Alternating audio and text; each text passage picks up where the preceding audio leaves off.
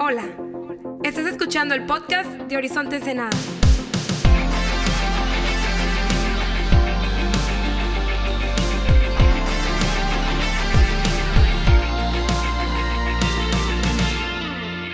Hey, ¿qué onda, Horizonte? ¿Cómo estamos? Qué chido tenerte en casa un fin de semana más. Si tienes tu Biblia, ábrela a Marcos 15. Voy a leer del 15 al 16. Dice así: Entonces Pilato, para calmar a la multitud, dejó a Barrabás en libertad. Mandó azotar a Jesús con un látigo que tenía puntas de plomo y después lo entregó a los soldados romanos para que lo crucificaran. Los soldados llevaron a Jesús al patio del cuartel general del gobernador, llamado el Pretorio Llamaron a todo el regimiento y, vistieron, y lo vistieron con un manto púrpura y armaron una corona con ramas de espinos y se la pusieron en la cabeza. Entonces lo saludaban y se mofaban, o sea, se burlaban. Viva el rey de los judíos.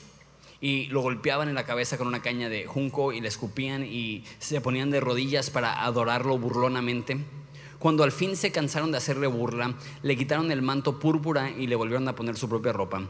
Y luego lo llevaron a crucificarlo un hombre llamado Simón que pasaba por ahí, pero era de Sirene, venía del campo justo en ese momento, y los soldados lo obligaron a llevar la cruz de Jesús.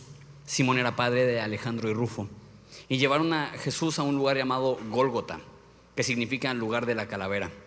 Le ofrecieron vino mezclado con mirra, pero él lo rechazó. Después los soldados lo clavaron en la cruz. Dividieron su ropa y tiraron dados para ver quién se quedaba con cada prenda. Eran las nueve de la mañana cuando lo crucificaron. Un letrero anunciaba el cargo en su contra. Decía, Rey de los judíos. Con él crucificaron a dos revolucionarios, uno a su derecha y otro a su izquierda. La gente que pasaba por ahí gritaba insultos y movía la cabeza de forma burlona. ¡Eh! Sí, mírate ahora, le gritaban. Dijiste que ibas a destruir el templo y reconstruirlo en tres días. Muy bien, sálvate a ti mismo y bájate de la cruz. Los principales sacerdotes y los maestros de la ley religiosa también se burlaban de Jesús. Salvó a otros, se mofaban, pero no puede salvarse a sí mismo. Que este Mesías, este rey de Israel, baje de la cruz para que podamos verlo y creerle. Hasta los hombres que estaban crucificados con Jesús se burlaron del Padre. Te pido que nos hables en esta eh, mañana a través de tu palabra, que nos hables eh, a través de este suceso tan catastrófico, pero tan glorioso y simplemente leerlo eh, me llena de mucho sentimiento porque, porque e, es ver a, mi rey, es ver a, mi Dios ser humillado y, simplemente son palabras difíciles de leer, pero son palabras que nos llenan de vida cuando alcanzamos a comprenderlas. Entonces, Padre, te pido que nos ilumines de esa forma, en el nombre de Jesús. Amén. Sin duda alguna, el suceso más famoso en la historia humana es la crucifixión. No hay ningún otro momento que sea dibujado tantas veces, no hay ningún otro evento del cual se han cantado tantas canciones, no hay ninguna otra historia que se ha contado más veces que la historia de la crucifixión de Jesús. Y sabes, es, es importante reconocer que lo que sucedió en la cruz es tan profundo y tiene tantos niveles y, tantas, tantas, tantos ángulos de los cuales podemos ver que es, es es una historia que no tiene fondo. O sea, podríamos considerarlo todo el tiempo sin realmente entender todas las implicaciones de la muerte de Jesús. Hay un versículo en Primera de Pedro que dice que los ángeles observan la historia de cómo Dios nos salvó, la relación que Dios tiene con nosotros y se maravillan porque no lo entienden. Y si los ángeles que tienen milenios considerando el significado de la cruz de Jesús aún no han tocado fondo y siguen aprendiendo cosas nuevas y siguen siendo eh, maravillados por el mensaje de la cruz, cuanto más tú y yo debemos de entender que ese mensaje eh, es algo que es tan sencillo que un niño lo puede entender, pero tan profundo que no nos, no nos alcanzan las palabras en nuestro léxico, no nos alcanza tiempo en nuestra vida, no nos alcanza capacidad en nuestra mente para asimilar todo lo que simboliza y representa la muerte de Jesús. Pablo dijo, me propuse no saber nada entre ustedes más que Cristo y este crucificado, lo que significa que la cruz de Jesús es tan amplia que todos los temas de fe, todos los temas de nuestra creencia, todos los temas de nuestro desarrollo como personas y nuestro desarrollo en Dios, todo va ligado de una forma u otra a la crucifixión de Jesús, a lo que llegó. Es que toda la eternidad no nos bastará para entender completamente todo lo que sucedió en el Cerro de la Calavera hace dos mil años. y tengo media hora. Entonces, de hecho, 22 minutos. Rayos. Entonces, empezando en versículo 15, dice, entonces Pilato, para calmar a la multitud, dejó a Barrabás en libertad y mandó azotar a Jesús con un látigo que tenía puntas de plomo.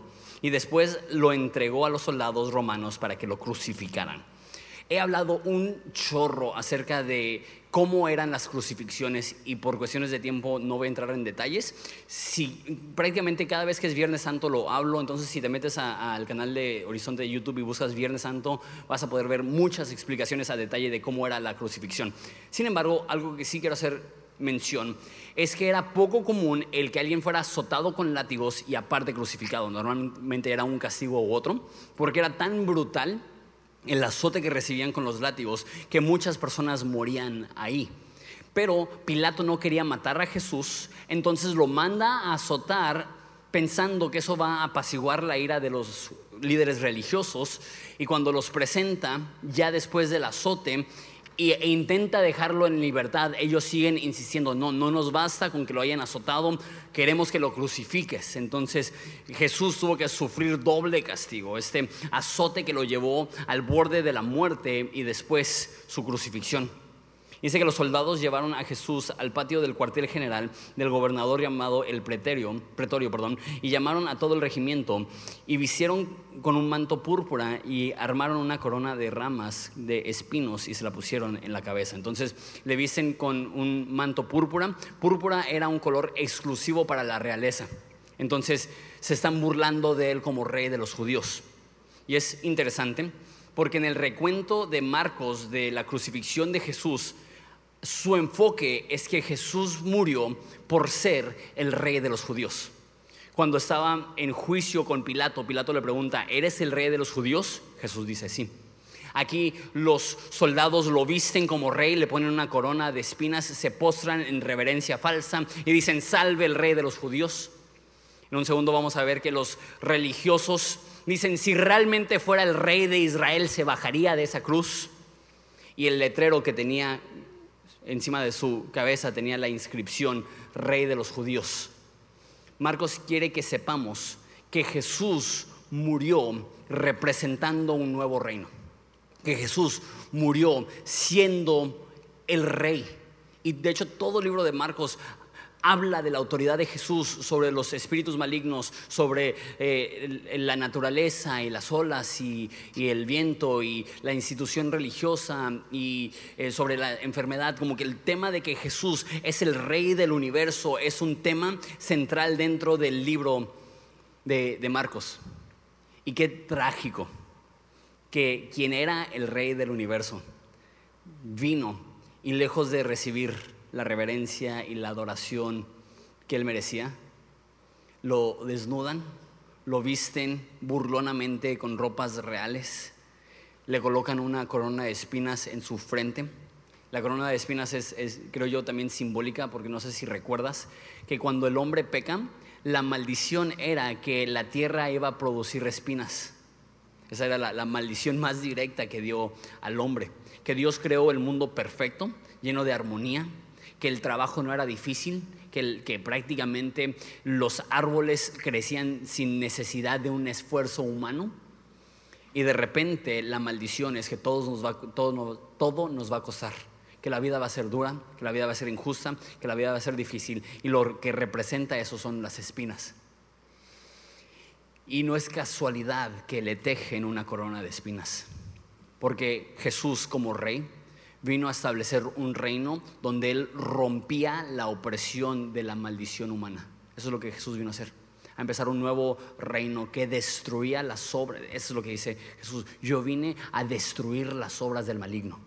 Yo vine a destruir la maldición. Yo vine a romper aquello que estaba rompiendo al ser humano. Pero ¿sabes lo que se me hace tan fuerte ese simbolismo que, que le pusieron la corona de espinas? Es que Jesús vino a destruir la maldición pero antes de destruir la maldición, Él permitió que la maldición le destruya a Él.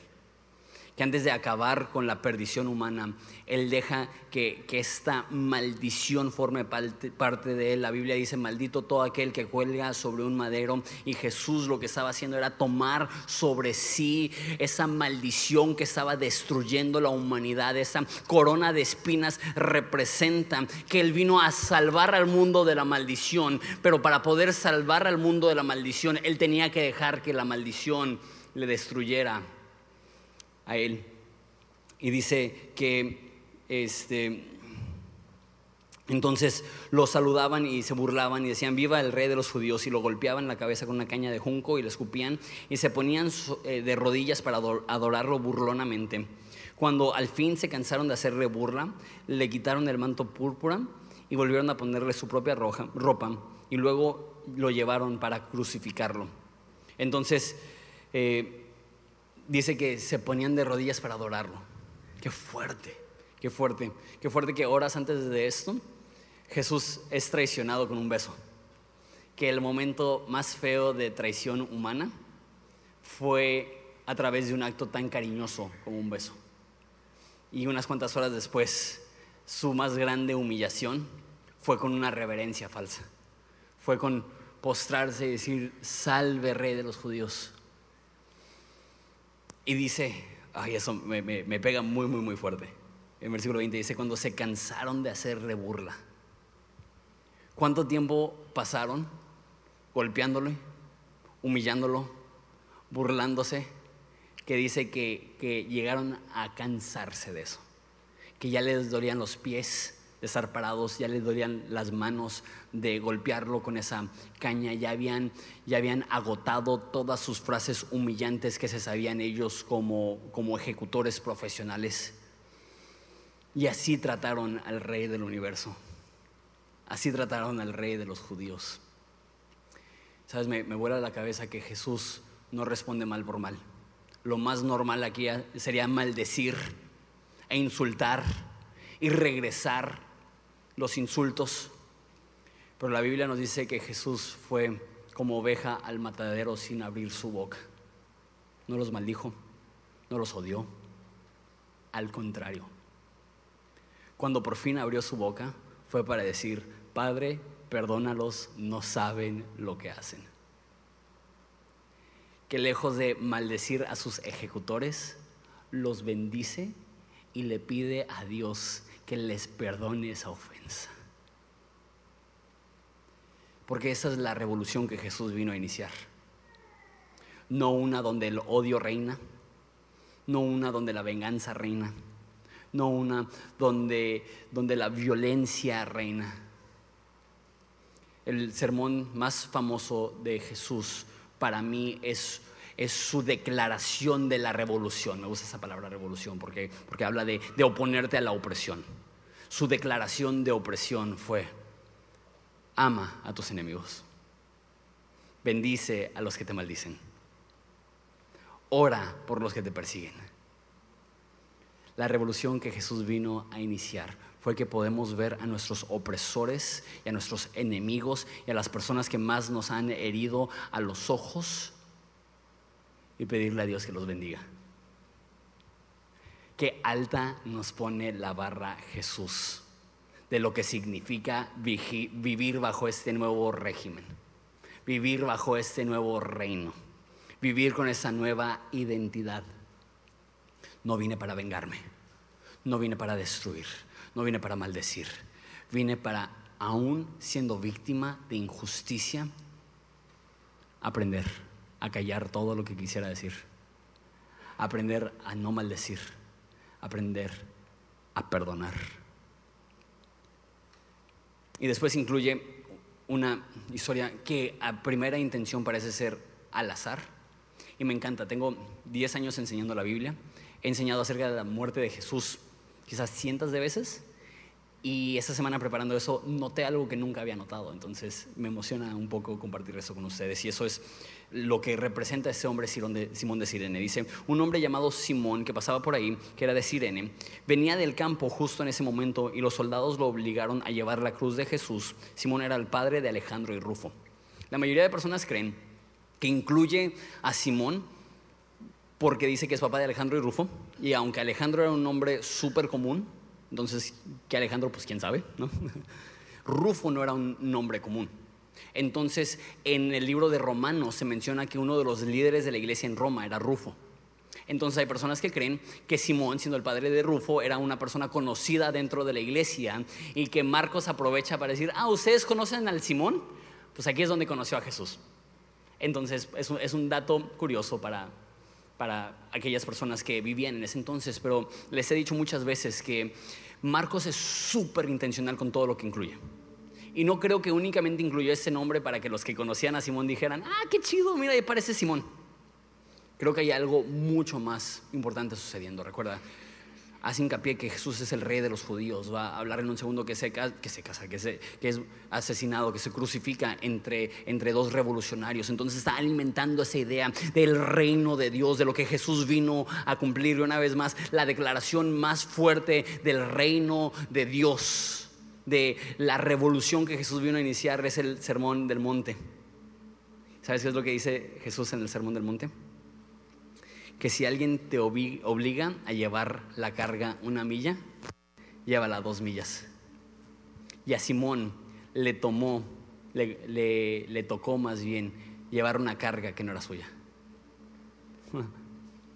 No era judío, era africano, Sirene es el norte de África no estaba ahí para presenciar la ejecución de Jesús, simplemente estaba pasando, saliendo de un campo.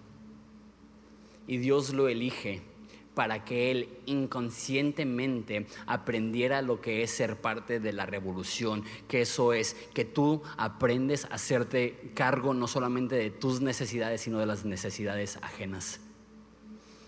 Y los romanos no le pidieron a este hombre que llevara las cargas de Jesús como un acto de misericordia tenían órdenes, crucifíquenlo. Y si él se muere en el camino, no pueden cumplir órdenes. Entonces, ¿qué tan débil estaba Jesús? Que literal, para salvarle la vida, tuvieron que pedirle a alguien que llevara su cruz. Y digamos que sí es cierto que Simón se convirtió en uno de los líderes de la, de la primera iglesia, de la iglesia primitiva. Qué increíble que tu primer encuentro con Jesús fue llevar su cruz. Fue ir la milla extra. Fue apropiarse de una carga que no le pertenecía. Eso es lo que Jesús vino a establecer, un nuevo patrón, una nueva identidad, una nueva mentalidad. Si Dios te ha dado fuerza, no es únicamente para que aprendas a llevar tus cargas. Si Dios te ha dado fuerza, es para que aprendas a llevar las cargas de los demás. Es decir, si Dios me ha dado fortaleza, no solamente es para sobrevivir como ser humano, sino para ver a los débiles y a los necesitados y a los que están sufriendo y decir, no sé cómo, pero no solamente tendré suficiente fortaleza para mis cargas, tendré, la fortaleza para compartir contigo tus cargas. No hay nada aquí que me indique que era un seguidor de Jesús, al contrario, no tenía idea probablemente de quién era Jesús. Pero nos dice en Lucas que tomó la cruz de Jesús y lo siguió. Y qué ejemplo tan bello de lo que dice Jesús, que si alguien quiere ser mi discípulo, que tome su cruz y venga en pos de mí este hombre llevó una carga que no le pertenecía. Y siguió un ejemplo que él no sabía, que venía de un lugar revolucionario. Él probablemente nada más estaba ahí y quizá pensó, ah, qué mala onda. Ella me quería ir a mi casa, vengo de trabajar, es, pesado. Pero él vio a Jesús. Dice, no manches, él no puede. Yo le ayudo. Y esa es la actitud que Jesús quiere que nosotros tengamos que veamos a los necesitados, a los dolidos, a los que están sufriendo, a los que no tienen nada, y veamos nuestras propias vidas y digamos, quizás sí ando bien mal, ¿no? Pero míralos a ellos. Y apropiarte de cargas que no son tuyas es vivir bajo el reino de Dios. Y ese hombre, ese fue su primer encuentro que tuvo con Jesús. Y continúa la, la humillación, dice en versículo 22. Y llevaron a Jesús a un lugar llamado Gólgota, que significa lugar de la calavera, y le ofrecieron vino mezclado con mirra, pero lo rechazó. Eso es muy interesante porque en todos los relatos de la crucifixión de Jesús vemos pura crueldad y tortura y maldad de sus ejecutores. No sé cómo y no sé quién y no sé por qué. En ese momento le ofrece a Jesús vino con mirra, que era una especie de analgésico. ¿Quién sabe por qué? Alguien por fin le mostró un poco de misericordia a Jesús. Toma esto, no te dolerá tanto. Toma esto, ten tu mira. Toma esto, hará que sea más fácil este proceso. Y me raya el hecho que Jesús no lo tomó. Que había algo en Jesús que dijo, no, yo quiero sentir todo el dolor. Quiero que mis hijos sepan que cuando yo morí por ellos, estoy dispuesto a enfrentarme a la totalidad de aquel sufrimiento. Y que le presentaron la oportunidad a Jesús de disminuir el sufrimiento. Y él dijo, no, gracias. No porque Jesús amara el sufrimiento, sino porque Jesús te ama a ti y Él quería que tú supieras que cuando Él murió por ti, Él no lo hizo con ayuda de medicamento, no lo hizo con ayuda de analgésico, no lo, no lo hizo con su mente en otro lugar, lo hizo 100%, 100 consciente de lo que estaba viviendo y 100% sintiendo la totalidad de aquel dolor. Rechaza este analgésico y siente el dolor y dice que los soldados lo clavaron en la cruz y dividieron su ropa y tiraron los dados para ver quién se quedaba con cada prenda. Simón de Sirene lleva una carga que no le pertenecía.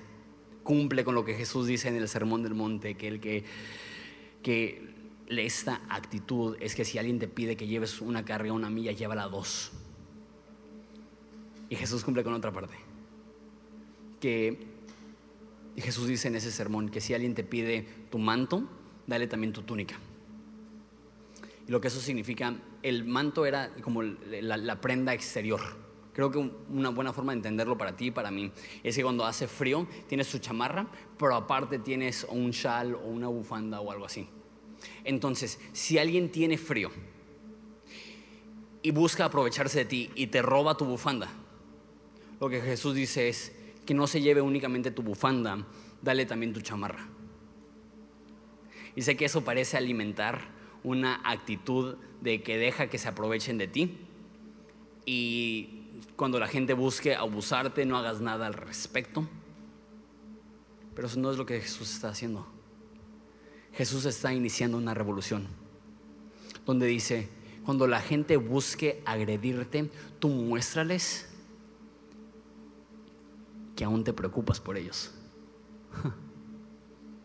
que prefieres pasar frío tú a que pasen frío ellos, aún siendo enemigos, aún siendo personas que están buscando destruirte.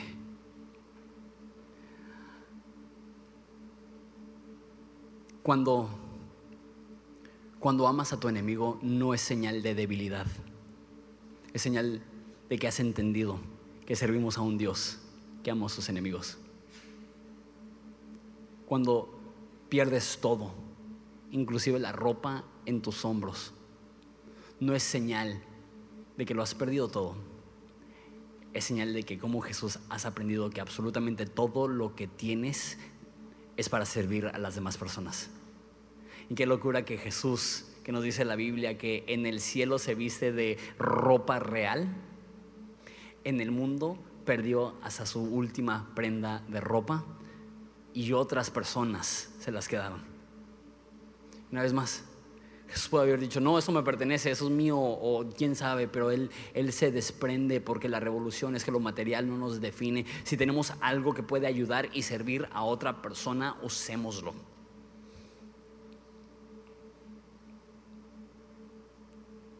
Versículo 25, eran las 9 de la mañana cuando lo crucificaron y había un letrero que anunciaba el cargo en su contra, decía el rey de los judíos. Y lo crucificaron junto a dos revolucionarios, uno a la derecha y otro a su izquierda. Y una vez más, se me hace que todo eso es súper intencional, la forma que los describe Marcos.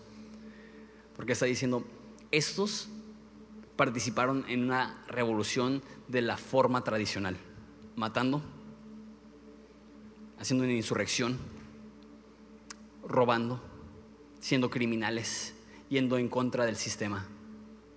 Inclusive en, en, Lucas nos narra más de la conversación que tienen y uno dice, él siendo inocente, inocente está muriendo, tú y yo merecemos la muerte. Ellos sabían lo malos que eran. Ellos sabían que, que ellos representaban una revolución de sangre y venganza y muerte.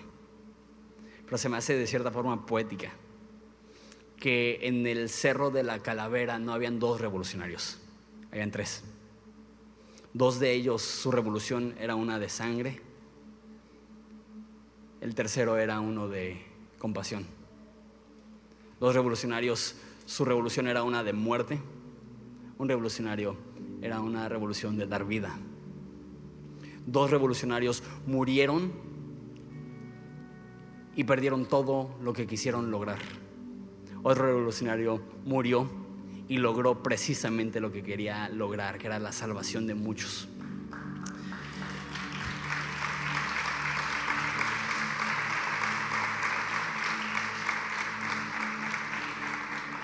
Y lo que de repente no alcanzamos a entender es que el odio y la violencia y la ira y el pagar el tú por tú y mal por mal y venganza por venganza, lo único que hace que destruye al otro, se destruye a ti.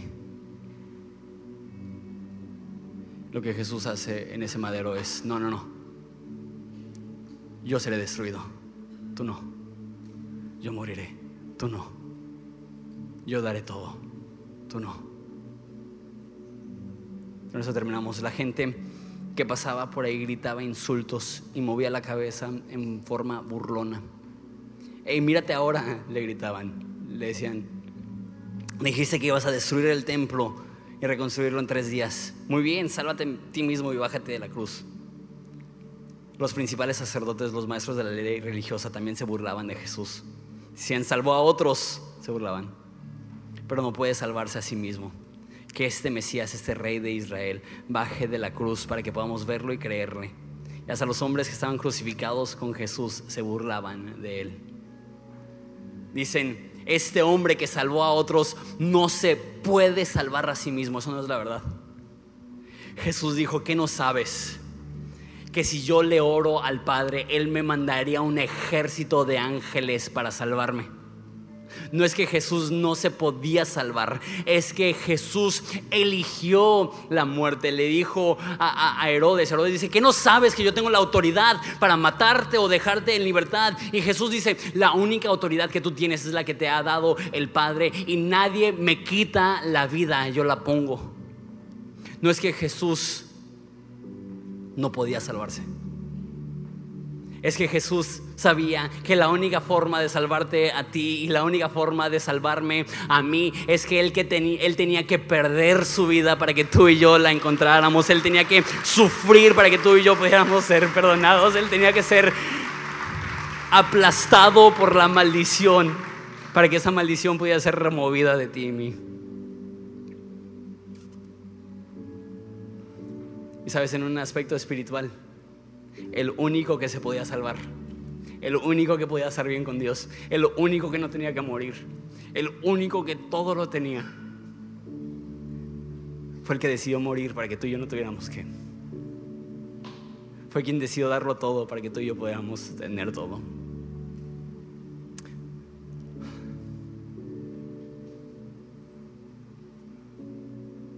Y eso es lo que representa la cruz. Es la encrucijada entre la tragedia y la gloria, entre el dolor y la victoria, entre el juicio y el perdón, entre la oscuridad y la luz. El momento donde vemos la peor tragedia, la humillación del Rey del universo y vemos la mayor gloria. Que Jesús vino no para ser servido, sino para servir y dar su vida en rescate por muchos. Y las personas decían, si eres Dios, bájate de la cruz. Y Jesús dice, yo te mostraré que soy Dios permaneciendo en la cruz. Me pregunto si cuando ellos decían, si realmente eres el Mesías, bájate de ahí. Me pregunto si él estaba pensando en las palabras que escribiría en un futuro Pablo. Que Dios que Jesús no tomó el ser igual que Dios como cosa a que aferrarse, sino que se despojó de sí mismo y tomó forma de siervo y fue obediente hasta la muerte y muerte de cruz. Y es por eso que Dios le ha dado el nombre que es sobre todo nombre, para que el nombre de Jesús toda rodilla se doble y toda lengua confiese que Jesús es el Señor para gloria del Padre. No fue bajándose del madero que confirmó su divinidad, fue permaneciendo en el madero y siendo obediente hasta la muerte que Él declara, yo para esto vine. Yo para esto vine para morir, para salvar, para perder, para permitir que otros ganen, para quedarme sin nada, para que así otros puedan darse cuenta que en mí todo lo pueden tener. Esa es la revolución. El reino al revés. Que el que pierde su vida la encuentra. Que el que se sacrifica por los demás encuentra propósito. Quien lo pierde todo se da cuenta que nada le falta. Quien es víctima de humillación tiene la fortaleza de decir, ¿quieres mi manto? Llévate también mi túnica. ¿Quieres humillarme? Te mostraré que yo puedo dar una milla extra. El reino al revés, donde los que pierden realmente salen ganando. Porque el que pierde su vida por mí la hallará. Ese es el reino de Dios. Ese es nuestro rey. ¿Te parece si nos ponemos de pie y oramos?